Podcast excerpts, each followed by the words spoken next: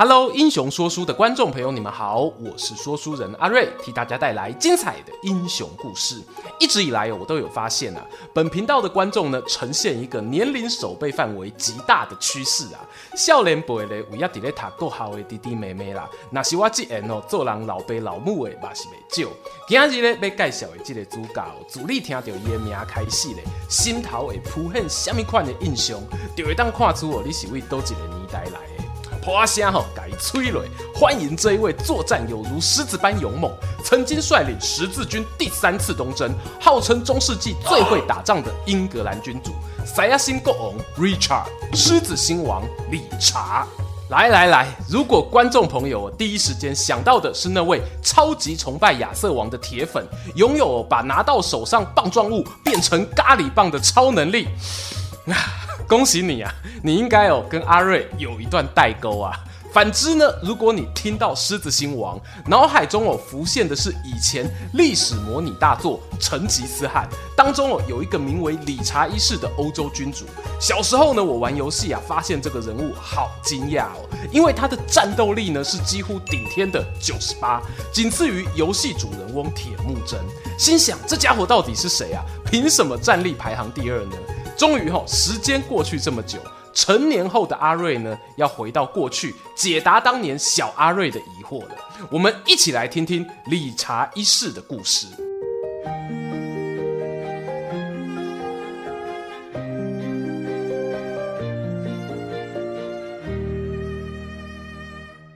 故事开始之前，让我们先来一段工商时间。在网络时代中，你是否对于数位经济趋势感到好奇呢？每隔一段时间都会蹦出好多流行关键字，它们代表什么意义？世界上的科技巨头公司又在推动哪些创新商业模型？上班下班琐事这么多，如果有人可以帮我把上面这些新知整理成浅显易懂的资讯，该有多好？我相信。M 观点可以满足你的需求。M 观点是由资深科技商业人 Mula 所创办，以分享好的商业知识与数位经济趋势为使命的知识型自媒体。每周固定直播与观众线上互动，以专业的角度带领大家认识这个快速变迁的时代。想要增长见识，加强自己的商业思考与投资能力吗？欢迎在 YouTube 与 Podcast 搜寻 M 观点，相信这是你正在寻找的好节目。想要认识理查一世呢？诶，我以下简称理查吼，必须啊从他的老爸英格兰国王亨利二世讲起。亨利二世呢，他是中世纪强大封建政权金雀花王朝的开基祖。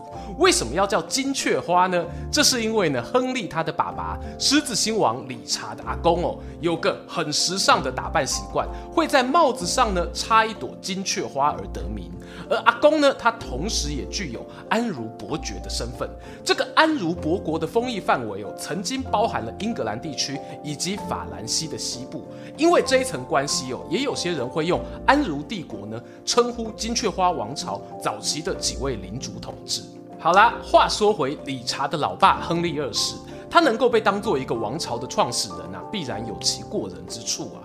他透过外交与军事的双重手段，从苏格兰与爱尔兰手上呢取得领地，扩大了英格兰的掌控范围。而跟法王路易七世竞争的同时，他对国内的经济民生哦也有不错发展。比较特别的一点是呢，亨利二世任内啊，让英国的习惯法制度，又或者呢我们称之为案例法，有了重大变革。简单来说呢，当时的封建社会底下，不同的封国阶层甚至教会都有他们自己的法庭。万一呢，A 地区的人跟 B 地区的人起冲突，两边法庭判决无法一致，该怎么办？亨利在位期间呢，决定哦让属于中央的王室法庭处理这种矛盾。这很神奇的呢，让原本司法权很难统一的封建政府啊，取得了微妙的平衡哦。没有想到我大学毕业这么多年，还有机会复习到英美法呢。前面介绍这一段啊，想说的是呢，亨利二世能够打仗哦，又能够处理国家政务，这样的人才绝对是有受过高等教育的。当然，他对于自己的下一代栽培也不会轻忽。亨利的老婆呢，是来自阿基坦的女公爵埃莉诺，他们最初哦生了四个儿子，长子呢比较早过世。二儿子呢，就成为法理上的继承人，我们叫他小亨利。三儿子呢，就是本片的主角理查。四儿子呢，则叫做杰佛瑞。所有的封建王朝啊，几乎都不可免要面对一个问题，就是呢，爸爸的遗产要怎么分给儿子？诶，亨利二世这么聪明啊，当然早有准备哦。最有可能接班的呢是小亨利，他继承大部分的领土，包括了法国的诺曼底祖传的安茹等地。主角理查呢，则得到妈妈那边哦阿基坦公爵的封邑，三儿子呢，则得到爸爸早年取得的不列塔尼地区。如果事情呢发展到这样啊，那就世界和平，国王与王子们从此过着幸福快乐的日子啊。But 故事永远需要峰回路转，在理查十岁左右呢，家中哦又新添了一名男丁，就是他们的小弟约翰。说个题外话哈，亨利二世的老婆埃莉诺其实比他大了十岁，双方是姐弟恋的关系。爸爸哦可能也没有想到，老婆她老当益壮啊，还会有新的子嗣哦。手上呢可以留给儿子们的土地已经封得差不多了，这下怎么办才好？于是呢，他做出了一个大胆的决定啊，尝试跟另外三个孩子沟通。呃，弟弟年纪小啊，都没有玩具，好可怜的啊。你们做哥哥的分一点土地给他玩，好不好啊？这个提议呢，引起做哥哥们的不满哦。最要命的是呢，在弟弟约翰出生后没多久，公元一一七二年。亨利二世呢，竟然还爆发出外遇事件，盖了一栋房子想要金屋藏娇啊，结果呢纸包不住火，被老婆大人发现了，于是呢夫妻之间陷入结婚以来最剧烈的冲突。不得不说啊，埃莉诺呢没有白疼了那三个小孩，小亨利、理查、杰佛瑞一字排开，都指责爸爸的不对。亨利二世呢更小堆小气。因为讲吼，恁这点不好做啊，一定是受到老母的塞狼，真正是恶车给住呢。于是他下令把王后埃莉诺监禁，与三个儿子展开内战。这样的父子反目成仇啊，应该是亨利二世晚年不可磨灭的遗憾。公元一一八三年，原本被视作继承人的小亨利，仅仅二十八岁就英年早逝。三年后呢，杰弗瑞也撒手人寰。在这个时候啊。理查呢，就是亨利仅存的成年儿子。理查为了取得战争胜利啊，决定与法兰西的国王菲利二世结盟，共同对抗老爸。而另一边的亨利二世呢，则发现自己的身体状况哦，急速走下坡，希望呢，透过和谈的方式，让这一场家庭失和的悲剧能够画下句点。无奈的是呢，亨利与理查最后没办法达成共识。亨利提出的休兵条件是希望替小儿子约翰争取更多的权利，但都被理查拒绝。更让人鼻酸的是哦，在谈判破局的关键时刻，小儿子约翰竟然还倒戈加入了理查与法王菲利的阵营。诶，读到这里呢，我不免感叹啊，亨利二世人生下半场这些跌跌撞撞、辛酸挫折，究竟是为谁辛苦为谁忙啊？公元一一八九年。亨利二世知道无力回天，选择绝食自我了断。没有意外哦，他的儿子理查呢，毫无竞争对手，继承了父亲绝大部分的领土以及英格兰王位。这里呢，补充一个小八卦，有不少人认为呢，这一场金雀花王朝初年的重大内乱事件呢，其实不完全是家务事哦。有一部分的可能是来自于那个法王菲利二世的挑拨，而后来呢，理查上位之后，他与菲利二世之间的恩怨情仇才正要开始。话说啊，理查一世成为英格兰国王后呢，他真正住在英格兰的时间非常短暂。如同我们前面讲到，吼，安茹帝国有大半范围是在法兰西的西部。同时呢，理查年轻时继承的是母亲阿基塔公爵的领土，大家呢会推测他最流畅的母语应该是法语而非英语。理查统治英格兰的十年之间，除了前往接受加冕仪式，还有呢中期回归伦敦稳定政局外，绝大部分的时间呐、啊、都花在对外作战上。而讲句坦白的，他军事方面的才华呢，确实是人间罕有。理查的战斗训练呢，从早年在封地阿基坦就开始了。那一边哦，地形多丘陵，也散布着许多小型领主的城堡据点。平定领主叛乱的过程，让他累积了能征善战的名气。我相信啊，也让他感受到作战胜利呢所带来的成就感，进而想要追求更大的战场，证明自己的所向披靡。机会啊，说来就来。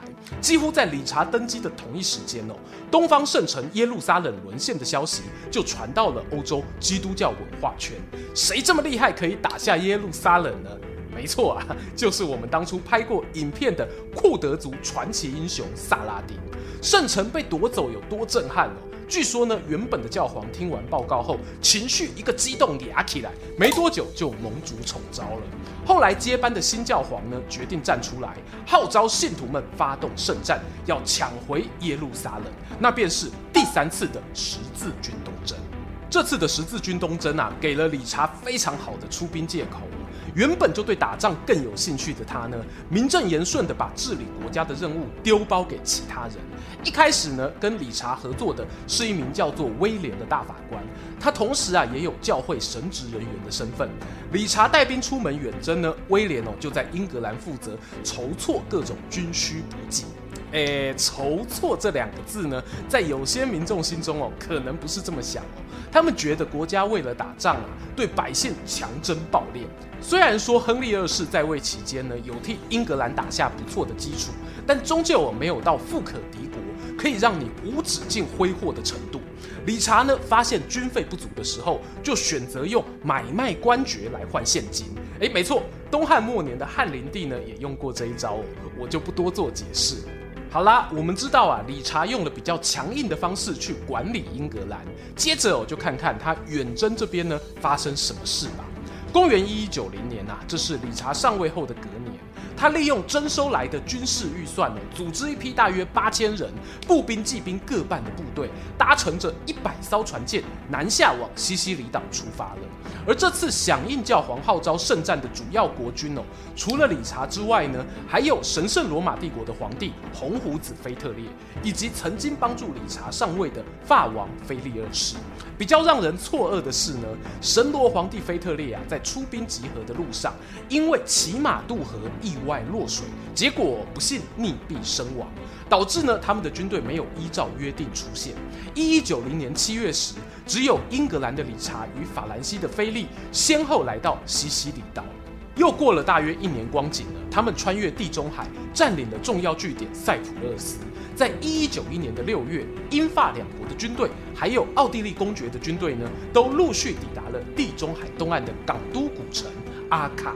此时的阿卡呢，已经落入伊斯兰势力手中，而理查呢，凭借着个人优异的武勇，跳出来哦，身先士卒，指挥作战。根据文献记载呢，他只花了一个月的时间，就攻破阿卡城，抢下了进军耶路撒冷的重要滩头堡。不过这次快速的攻城作战，却意外引发理查与盟友间的不和。由于法王菲利呢和奥地利公爵啊，对于胜利后的战利品分配颇有微词。虽然你很勇，可是我们这些军队没有功劳也有点苦劳吧？但是，自信满满的理查哦，依旧坚持呢要照自己的方式分配，甚至啊还把盟友的军旗丢在地面羞辱对方。场面闹得这么难看呢，在十字军取得阿卡后的一个月，菲利二世就与奥地利的军队陆续撤离。往后的战事啊，似乎也就变成了理查的个人秀。热爱作战的理查呢，并没有因为盟友的离开而气馁，他继续往南边以色列的古城雅法进军，打算了扩大海岸线的掌控，确保接下来呢攻打耶路撒冷的计划可以顺利进行。为何会说理查是真的懂带兵呢？他并没有心急的想要在战术面扩大战果，而是平缓推进，来增加后勤线的稳定。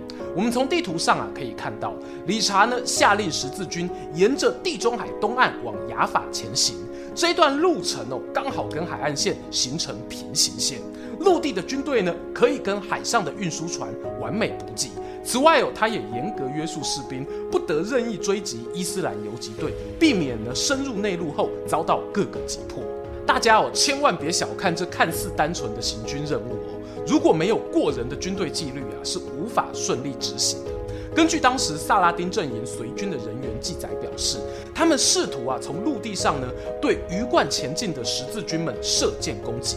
对方却非常有自制力啊，朝着预定的方向移动呢，丝毫不受影响。理查是怎么办到这件事呢？总不可能光挨打不还手啊！原因是哦，他很有技巧的把那仿佛妈祖绕境的长龙队伍区分成呢靠海侧跟靠陆地侧。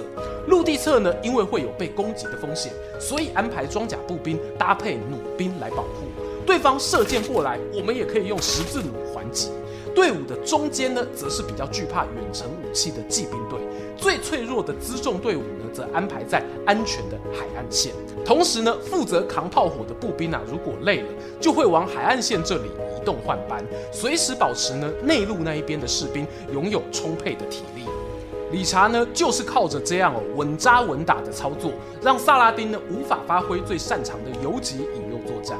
而为了阻挡十字军进入雅法城，萨拉丁决定啊，要集中火力在阿尔苏夫这个地方呢，跟对手来一个正面对决。因为这个交战地啊是预先设定好的，所以我们可以知道，它不是意外遭遇战，而是一场预期中的歼灭战。阿尔苏夫呢是巴勒斯坦地区中为数不多有茂密树木的森林，萨拉丁认为这是一个绝佳的伏击地点。如果十字军呢在穿越森林过程中啊拖慢步调而落队哦，就是最好的攻击时刻。接下来呀是时候呢要进入阿尔苏夫会战的战前点兵时间了。根据比较亲近理查一世方面的史料指出呢，这场战争双方的战力比啊是一比三，十字军呢约有十万士兵，萨拉丁的阿育布王朝哦则有三十万人，这当然是稍微夸大的数字啦。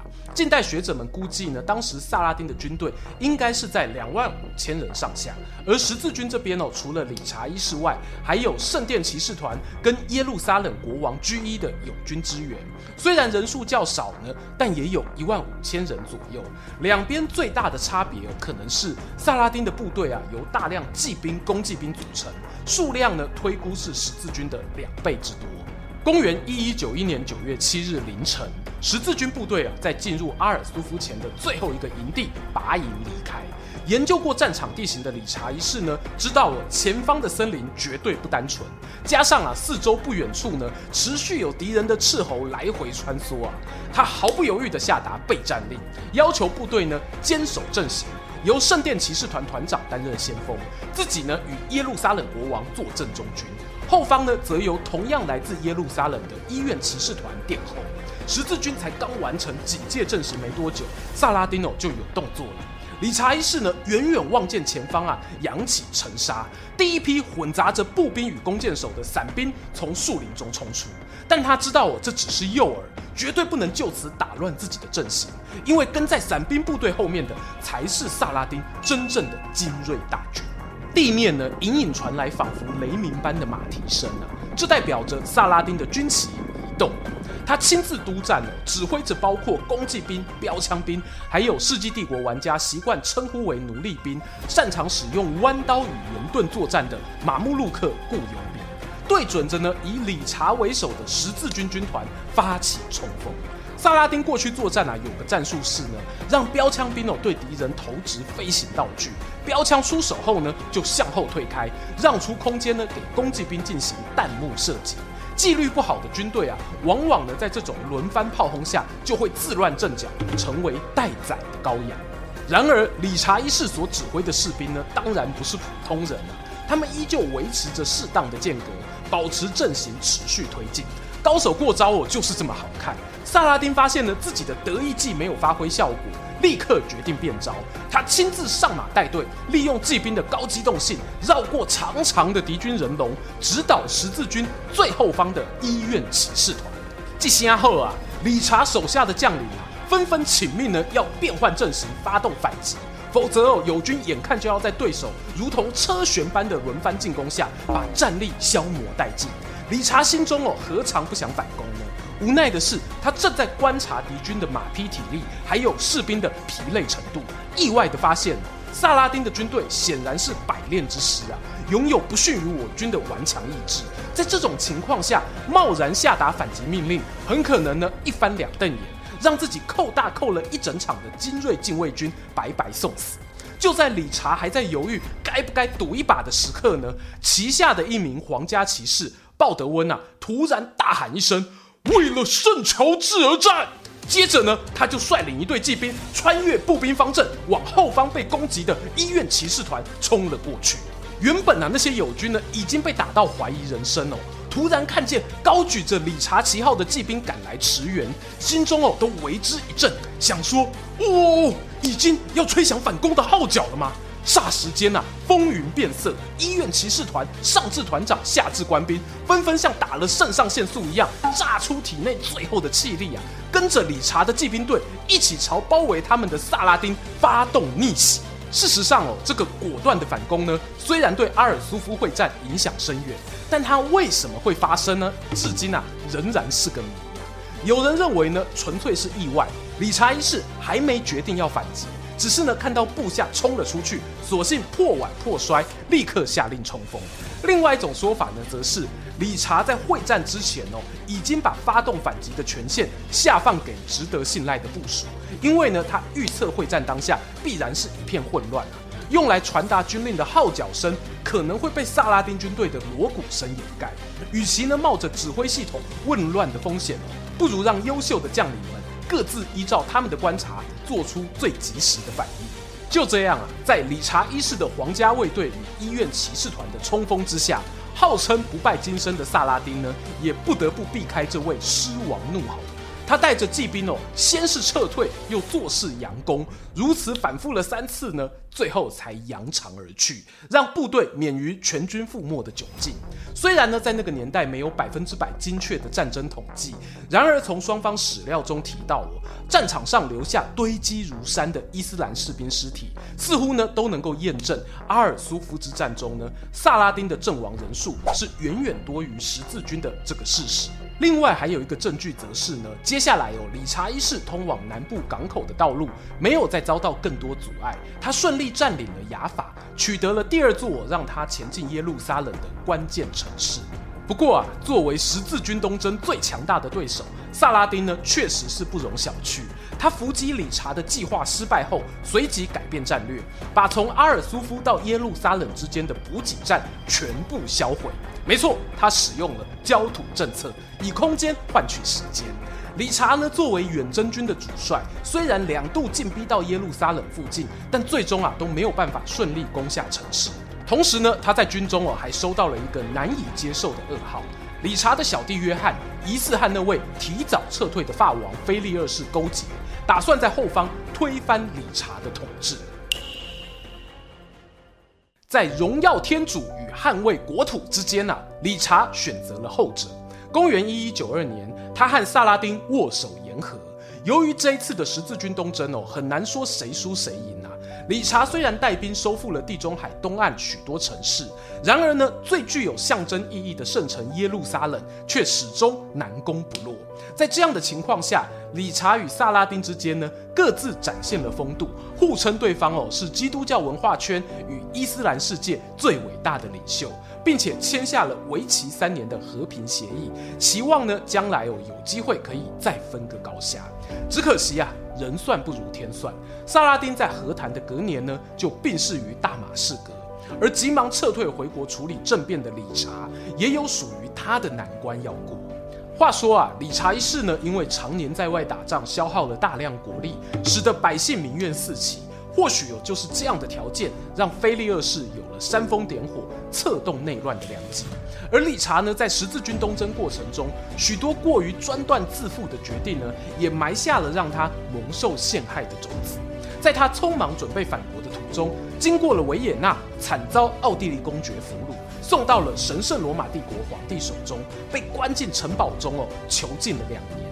相传哦，就是在这段期间，有人呢尝试把理查跟一头凶猛的雄狮关在一起，想看看呐、人究竟会不会比狮子凶。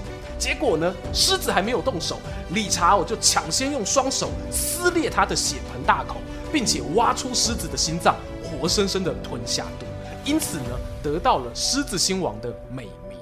呃，这算不算美名？有讨论空间啦。我们继续往下说。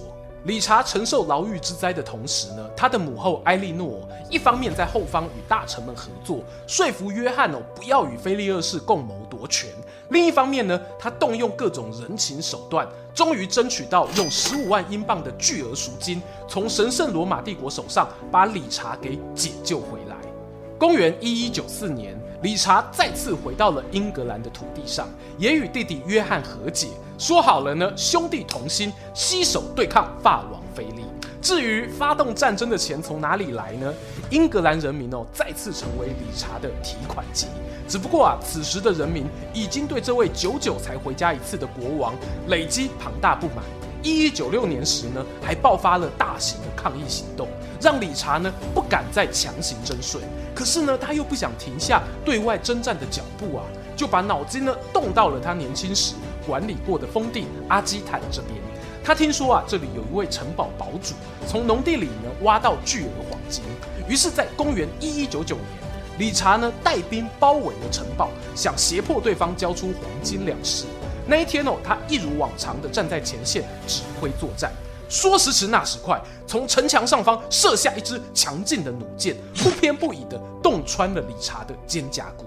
令人错愕的是呢，一生征战四方、刀山火海从不畏惧的理查，却因为哦这天外飞来的一箭，导致伤口感染，短短十天后就宣告不治身亡，享年四十二岁。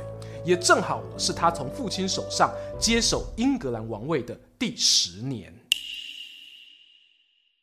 理查一世的意外过世啊，让他来不及对继承人做出安排。事实上呢，他生前大半时间啊忙于十字军东征，后来呢又专注于要找菲利二世复仇。正当壮年的他，根本也没想过自己会提早下台。最后呢，他的大臣与母后埃莉诺讨论再三哦，还是决定了由他那问题多多的小弟约翰继任，成为金雀花王朝的第三位领袖。经过十年的风雨啊，以前老爸亨利二世想要传位约翰的愿望呢，终于实现。不知道哦，他地下有知，会不会稍稍感到欣慰呢？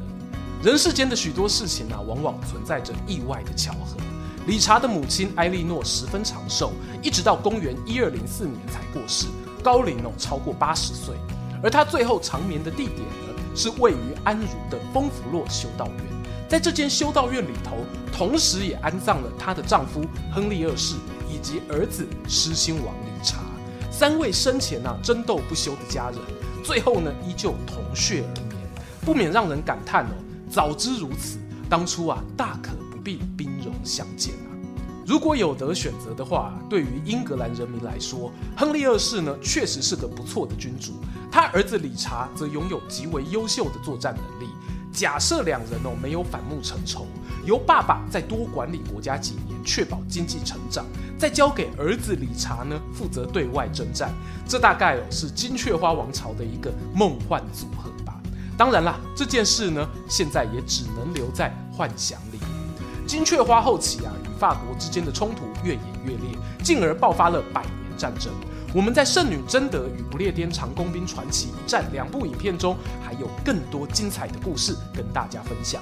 欢迎各位呢可以留言聊聊你对于狮子星王理查的作战风格有什么想法，也邀请大家不吝订阅英雄说书频道，追踪说书人阿瑞的 Instagram，我会在那边分享更多说书日常。期待和你们下次空中再见。